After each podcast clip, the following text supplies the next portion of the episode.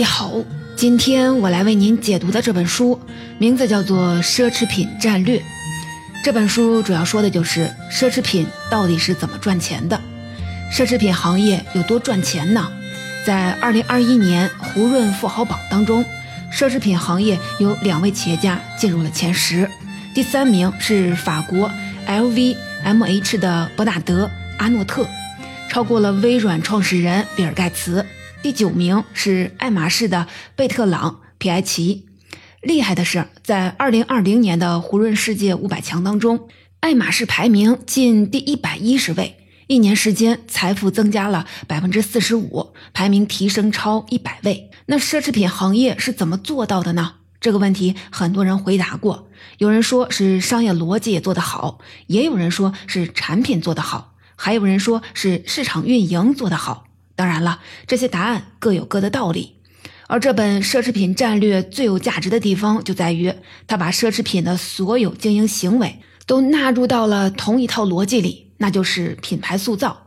不管是盈利模式还是运营方式，这些都只是手段，而这些手段指向的目标就是塑造出一个其他人无法复制的品牌认知。顺便说一下，我研究生的专业就是奢侈品管理，这是一个有点小众的专业。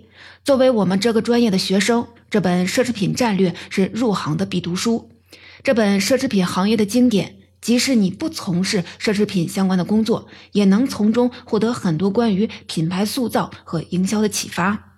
本书的作者是两位奢侈品界的专家，一位是文森特·巴斯蒂安，他曾担任数家顶级的奢侈品公司的首席执行官和首席运营官。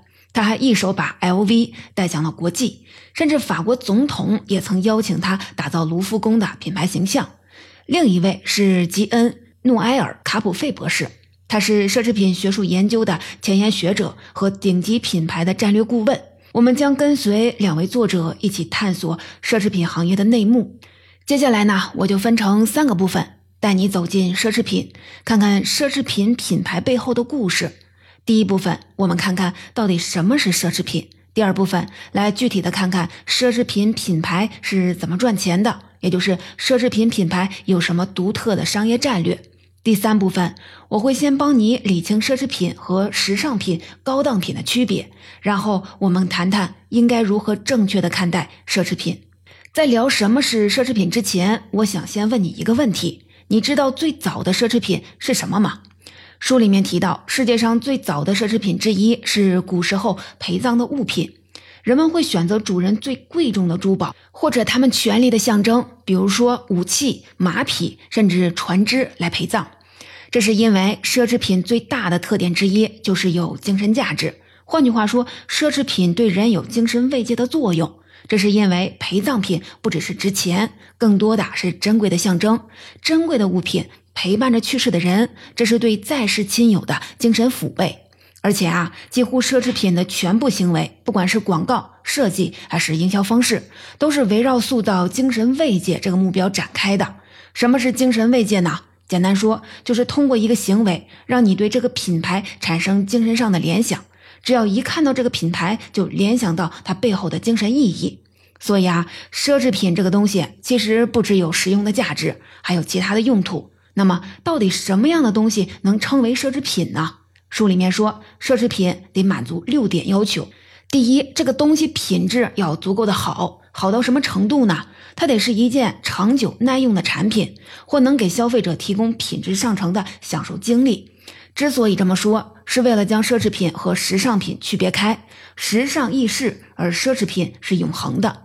第二呢，它卖的呀要贵，贵到什么程度呢？奢侈品要以远高于其功能价值的价格出售，比如说，一个奢侈品品牌的铜制的戒指，可能比一般高档品牌的铜制的戒指要贵得多。高价也让奢侈品和高档品区别开了。关于时尚品、高档品和奢侈品之间的关系，我们在第三部分来细说。第三呢，除了产品好，奢侈品品牌还要提供人性化的服务。进一步说，奢侈品不只是一个物件，而是可以通过服务成为完整的、全面的体验。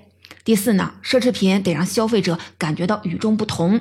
第五，奢侈品不能要多少有多少，而是要有目的的限量、限区域发售。第六呢，奢侈品背后得有了不起的品牌精神。这里啊，我们重点的讲讲第四点到第六点。首先，我们来看看奢侈品是如何让消费者感到与众不同的。我先跟你聊一个有意思的事儿，就是奢侈品的广告。你发现没有，奢侈品的广告啊有点不一样。大多数的广告都会尽可能的描述商品，但是奢侈品的广告对于产品的信息透露的却是非常的少。比如说，法国著名的奢侈品品牌迪奥曾经发布过一个广告片儿，画面是这样的：在古希腊运动场的背景下，模特们在随意的舞蹈或者是走动，全程如此。而且视频里镜头最多的甚至都不是模特，而是天空和背景的运动场，全程也几乎没有对产品的特写。直到视频的结尾，迪奥品牌名的四个字母 D I O R 才出现了两秒钟。就凭这两秒，别说激发购买欲望了，观众可能连卖的是什么都不确定。说到这儿啊，我们可以想一想，迪奥花这么多的钱拍了一个广告，也不介绍产品，也没起到销售的作用，他到底想传递什么呢？品牌官方是这么说的：这次的广告强调的是一种精神。设计师在古希腊风格的长裙下搭配了运动鞋，裙子上松散的褶皱是为了传递出女性既可以自由随性，同时也可以很强大的态度。而背景当中的体育场和模特身上的运动元素，是因为它与设计师所珍视的自由精神契合。你想啊，观众听完这个解释是什么感觉呢？当时迪奥这个广告底下的评论呈现出了两极分化的态势。而这种评论的分化，在几乎每一个品牌每次发布新设计的时候都会出现。一部分的人对其进行极致的赞美，另一部分的人高呼完全看不懂。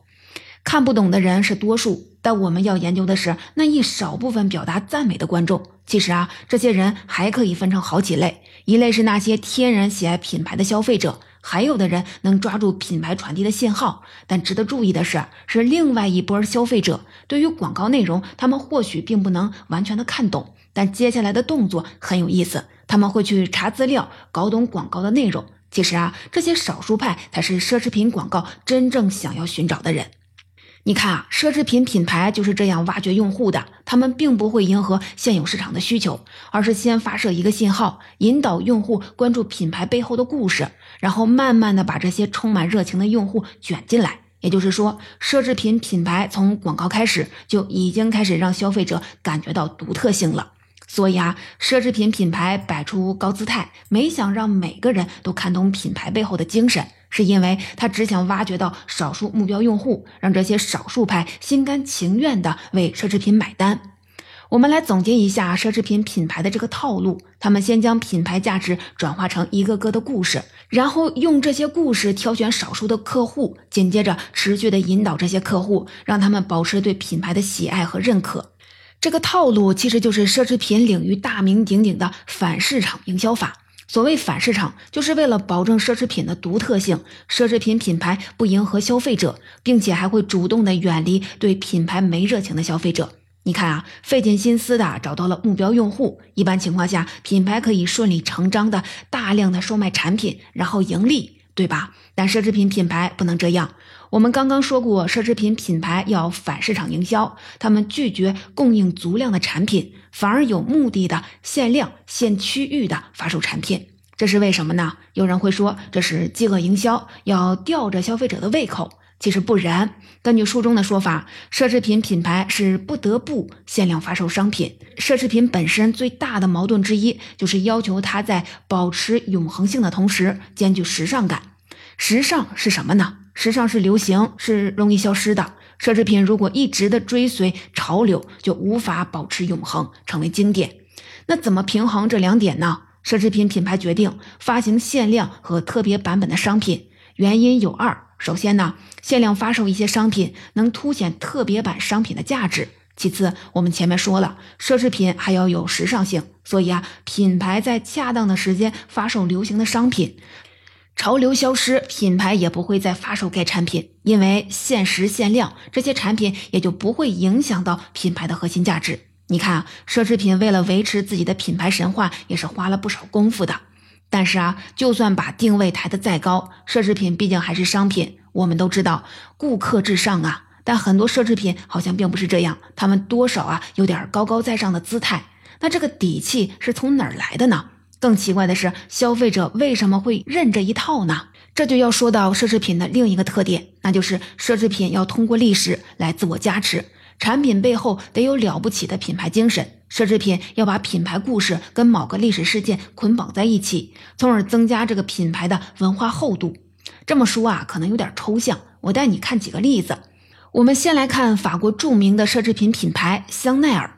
你可能听说过小黑裙，这是香奈儿最经典的设计之一。但你知道吗？最初啊，它可是一个有点颠覆的设计，因为小黑裙不只是黑，而且整体轮廓是宽松直线型的。要知道，黑色是西方丧服的颜色，而且小黑裙诞生的时代，欧洲的女性仍然延续着传统的审美，也就是用繁复的服饰把自己变成丰胸、纤腰、翘臀的样子。然而啊，品牌创始人香奈儿女士竟然穿着它出席上流社会的社交活动，可以想象这在当时引发了多大的争议。不过啊，在争议当中，一种新的女性服装样式也诞生了。在中世纪，女性被禁锢在统一刻板的审美当中，香奈儿的小黑裙试图打破这个局面，传递一种新的审美。有趣的是，小黑裙这个词组后来被收入进了牛津词典。香奈儿的精神主题是女性解放。很快，另一个奢侈品品牌的王牌商品也在法国出现了，这就是 YSL。圣罗兰专门为女性打造了一种个性西装，叫吸烟装。它主打的理念是男女平等。这是怎么回事呢？当时上流社会的男性在参加完高级晚宴后，会脱掉燕尾服聚在一起吸烟，但是他们发现衣服上经常会沾染烟灰和味道，显得不优雅。于是啊，出现了这种叫做吸烟装的衣服，它不容易吸附味道、沾染烟灰。当时所有的人都觉得这种场合只有男人能参与，这种衣服也只有男性能穿。而圣罗兰却破天荒地为女性打造了吸烟装，所以啊，在某种程度上说，它不仅仅是一件衣服，也是在释放一个信号：男性能做的事情，女性也一样可以。继这两个法国品牌后，一个意大利的品牌阿玛尼推出了一种针对女性的套装。中文翻译呢叫做“权力套装”，这是一种有着垫肩、看起来很宽大的西装。在这之前，性别和款式是被绑定的，男性的衣服宽大，女性的衣服修身。但是，权力套装的出现改变了阳刚与阴柔的界定，擦掉了性别的界限。你看啊，从女性解放到男女平等，再到性别标尺被打破。奢侈品某种程度上也是历史演化的镜子。我们今天看到的平平无奇的小黑裙，每个人都会穿的西装，在当时都是一种有点颠覆的创新。在那样的时代背景下，这些物件带着他们背后的属性和精神出现在人们的身上。这些奢侈品品牌也带着这些故事和精神走到了现在。本书的作者之一文森特说过：“奢侈品是一个梦想，更是一个被分享的价值观。”这种背后的精神是绝对超越使用价值的，所以奢侈品不只有价格上的奢侈，更重要的是精神层面的奢侈。有了这个珍贵的精神，品牌才有底气昂着头走几百年。引用书中的话，奢侈品品牌要有传承，要和文化内涵相关联。当然了，只有叙事远远不能成就一个商业模式。因此啊，我们接下来还要回答一个问题，那就是奢侈品品牌是怎么把他们所谓的精神价值变成真金白银的价格的？关于奢侈品的商业模式，书里提到很多，在这里我想给你介绍一种应用最广泛的，叫金字塔模型。简单说，你可以把一个品牌的所有的产品看成一个金字塔，塔底的产品便宜，买的人多，虽然是普通款，但能赚钱，赚的钱来养活塔尖的产品。而塔尖产品虽然贵，但能完美的体现品牌精神，让品牌保持奢侈品的设定。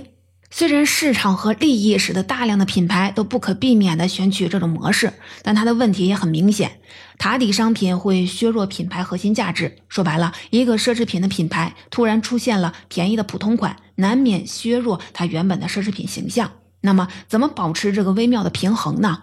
我们以意大利品牌阿玛尼为例，来看看他们是怎么打造这个金字塔的。阿玛尼是一个老品牌，发展到二零零五年时，阿玛尼旗下有一系列的品牌，便宜的、贵的都有，卖的也都不错。所以啊，阿玛尼集团在知名度和盈利层面都取得了国际性的巨大成功。但问题是，阿玛尼却一直没有金字塔的顶部产品，品牌神话渐渐消失了。创始人乔治·阿玛尼也发现，这个缺口会对品牌构成长期威胁。所以啊，尽管高级时装行业困难重重，但他仍然决定在巴黎成立高级时装作坊。说到高级时装，虽然听起来很高端，但实际上啊是很难盈利的。虽然这些衣服标价数万，但是生产这些衣服需要大量的工人，至少一个季度才能完成，而一位工人的月薪就要几千欧。这还不算品牌营销、店铺管理等等其他的投入，所以啊，高级时装其实是个盈利微乎其微，甚至是倒贴钱的买卖。可我们说了，奢侈品品牌是需要一直维持天平平衡的，要赚钱，但不能只赚钱，赚钱的同时也必须维持品牌的价值。所以啊，阿玛尼必须拿起高级时装这块烫手的山芋，增强品牌价值，同时还要削减旗下的产品线，让这个核心的品牌更突出。当然了，这个过程并不容易。短期看，利润肯定会下降，但长期看，品牌的形象会变得越来越鲜明。阿玛尼为此投入了极大的决心。即使是在2020年，新冠肺炎疫情席卷全球，消费品行业面临巨大冲击的情况下，阿玛尼依然忍住不去售卖金字塔底层的平价商品，而是坚持之前削弱品牌线的战略。因为集团知道，品牌价值是最重要的。终于，二零二一年上半年，阿玛尼集团总销售额同比增长了百分之三十四。你看啊，一个看似光鲜的奢侈品品牌，实际上命运多舛。从品牌生产线帝国，再到削减品牌条线，实实施重组，阿玛尼集团的盈利情况起起伏伏。但无论什么时候，品牌的商业模式一旦削弱了品牌价值，即使有利可图，集团也必须做出调整。这是奢侈品品牌必须遵守的游戏规则。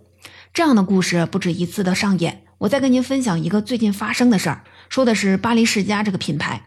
如今的巴黎世家是年轻潮流的代表，它推出的潮流 T 恤以及老爹鞋，也就是一种厚底的球鞋，赚足了大众的眼球和流量。但是很快啊，在大众享受完流行带来的快感之后，开始有了质疑声。要知道，巴黎世家这个品牌一九一九年就创立了，而且它一直主打的品牌设定都是优雅，可不是潮流。这就意味着，如果其他品牌出现了更流行的单品，巴黎世家就会过气了。于是啊，时隔五十三年，营造了爆款现象之后，巴黎世家重回高级定制舞台。他必须要把自己亲手削去的金字塔尖儿再盖回来。所以啊，一个奢侈品品牌不管有多赚钱，一旦品牌价值没有了，消费者总有一天会离他而去的。说到这儿啊，第二部分就讲完了。我们总结一下金字塔模型：奢侈品品牌用售卖塔底价格低的产品赚的钱来养活塔顶神话型产品，来维持品牌的价值。那到底什么是好的品牌战略呢？并不是你要攻占多大的市场，而是当钱堆成了山的时候，你却依然有魄力拨开，保证在金字金字塔的塔尖有自己的神话型产品，保持品牌的设定。奢侈品的核心定义和商业模式，我们就说完了，也听了很多品牌的故事。接下来呢，我们先来理清两组容易混淆的概念，也就是奢侈品和时尚品、高档品之间的区别。然后我们谈谈应该如何的正确看待奢侈品。先来看第一对容易混淆的概念：奢侈品和时尚品。我们先从历史的角度来看一下这两者的关系。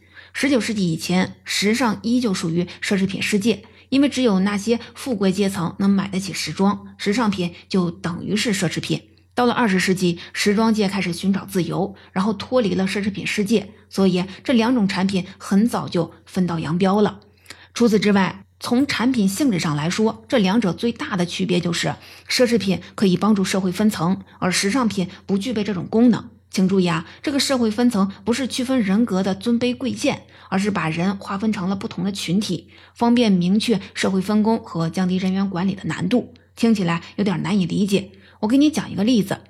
即使是现在，在与世隔绝的地方，或者是小的群落，仍需要社会分层。比如说，位于太平洋岛屿的瓦努阿图这种群落的社会分层很简单，就是有个首领，其余的人都是群众，群众听首领的指挥。那问题就来了，这么多人怎么能一眼的就看出谁是首领呢？答案就是靠奢侈品。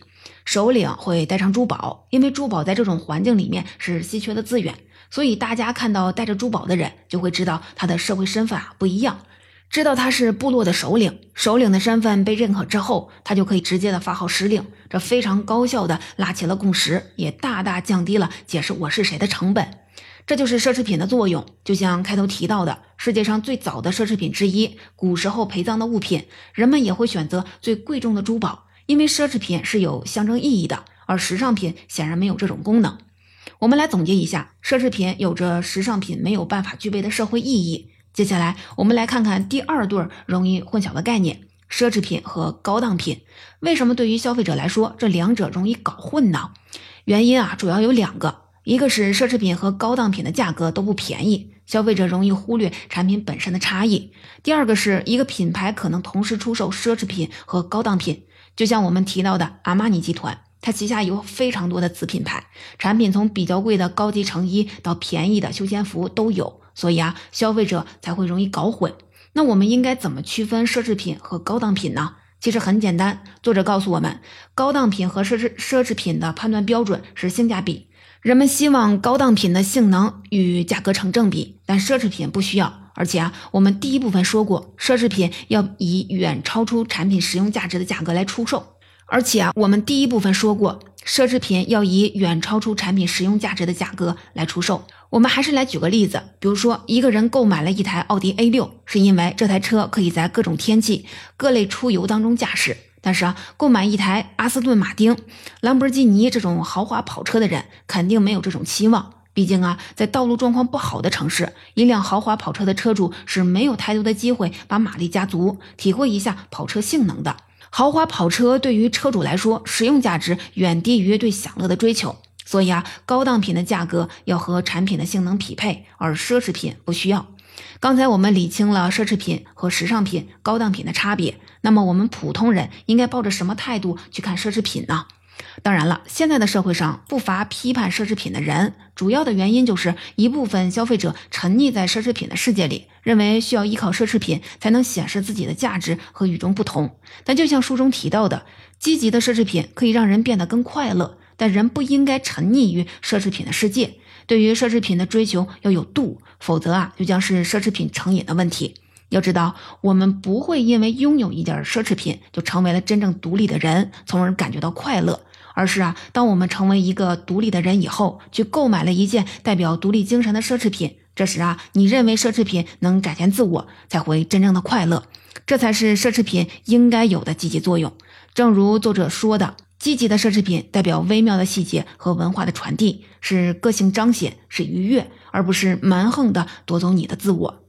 总结到这里，奢侈品战略的内容我就跟您分享完了。下面我们一起来简单的总结一下。第一部分，我们聊了奢侈品的核心定义，分别是：奢侈品是永恒的，奢侈品要以远高于其功能价值的价格出售，奢侈品可以通过服务成为一种体验，奢侈品得让消费者感觉到与众不同，奢侈品会限量限区域发售，以及产品背后得有了不起的品牌精神。